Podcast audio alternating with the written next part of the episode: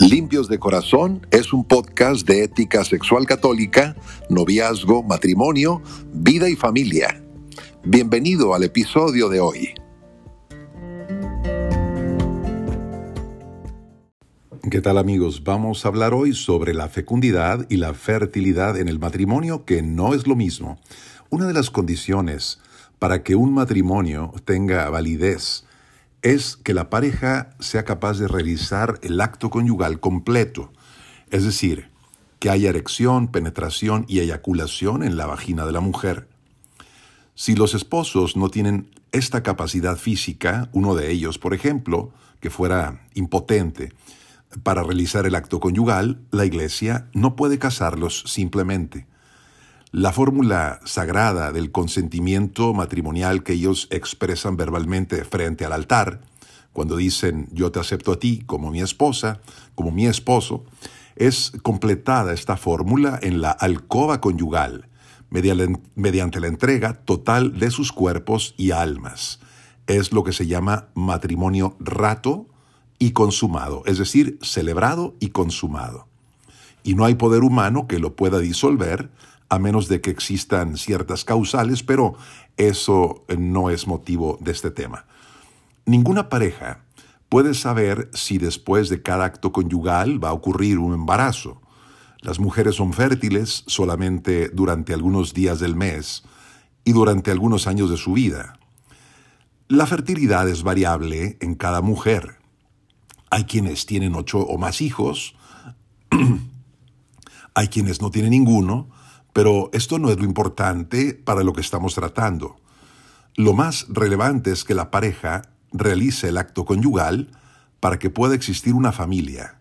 Pero eso habrá que ponerlo en las manos de Dios, para que Dios decida si va a traer o no va a traer nuevas vidas a la tierra. Los hijos son una bendición divina para el matrimonio, pero si la pareja, si la pareja no puede tener hijos, Dios puede dar la fecundidad de otras formas. El acto conyugal en las manos de Dios nunca va a ser estéril porque es un reflejo de su amor fecundo. Yo personalmente celebro misas por la vida, misas pro vida, una vez al mes aquí en mi diócesis de Ciudad Juárez, y ahí invito también a parejas que no puedan tener hijos, las invito para orar juntos y para pedir por ellas el don de la fertilidad. En muchos de sus rostros, pues puedo ver sufrimiento, ansiedad, frustración que les provoca el no poder tener hijos. Ellos sueñan con una descendencia, que es algo normal, porque los hijos son el fruto más precioso del matrimonio. Y siempre les recuerdo que los hijos hay que pedirlos a Dios, porque nadie tiene derecho a tener hijos. Eso sí, los esposos tienen el derecho y el deber de realizar el acto conyugal, pero no el derecho a tener hijos. Los hijos vienen como un regalo de Dios. Dios se vale de la unión de los gametos de los esposos para insuflar en ese óvulo, en ese óvulo fecundado un alma inmortal creada a su imagen. Un error que se comete con frecuencia es identificar la fecundidad con la fertilidad. No es lo mismo. La fecundidad es un valor al que todos los matrimonios están llamados y una de sus muchas expresiones puede ser la fertilidad, es decir, tener hijos. Puede ocurrir que un matrimonio muy fértil no sea un matrimonio fecundo. Una pareja, por ejemplo, que ha tenido ya 10 hijos porque el marido llegaba borracho a la casa obligando a la mujer a tener sexo, pues esa no es una pareja fecunda, sino que solamente es una pareja que se ha reproducido muchas veces.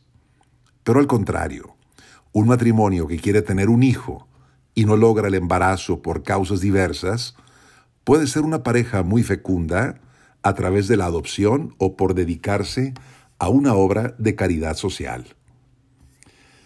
Los matrimonios que por diversas circunstancias no pueden tener hijos al menos tienen dos opciones que son moralmente correctas, según la moral católica, y que pueden seguir para remediar esa esterilidad y ser fecundos. La primera opción es la adopción. La Iglesia aconseja para las parejas estériles que pueden abrir su casa para regalarle una familia y un hogar a un niño abandonado.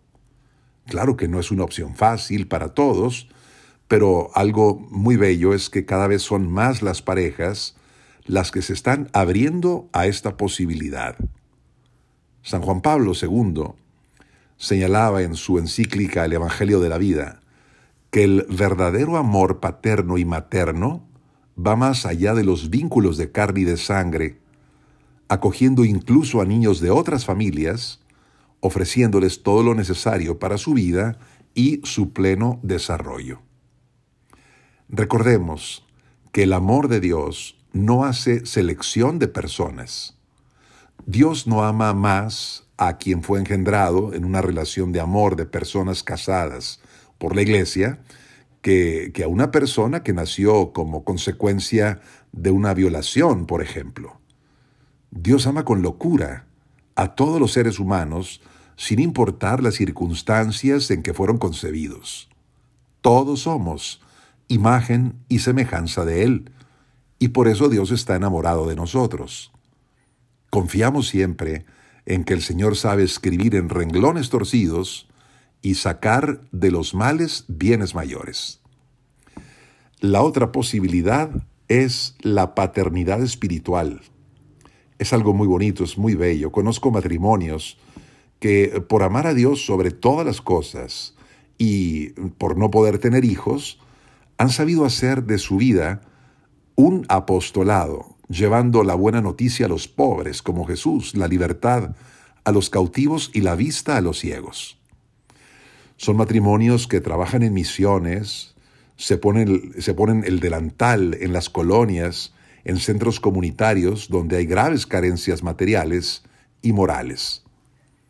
Saben estas parejas que su amor no puede quedarse encerrado en sus dos corazones, sino que tiene que derramarse en el servicio, más allá de la relación de pareja. Hace años me tocó conocer a una pareja de casados extremadamente generosa, que no buscaba a niños sanos para adoptar, sino a niños con discapacidad. Habían adoptado a un niño con parálisis cerebral y a otro con VIH. Matrimonios como estos, aunque sean estériles, son de una abundantísima fecundidad. Gracias por seguir este episodio de Limpios de Corazón. Soy el Padre Eduardo Jayen Cuarón y te deseo que tengas bendición, paz y alegría.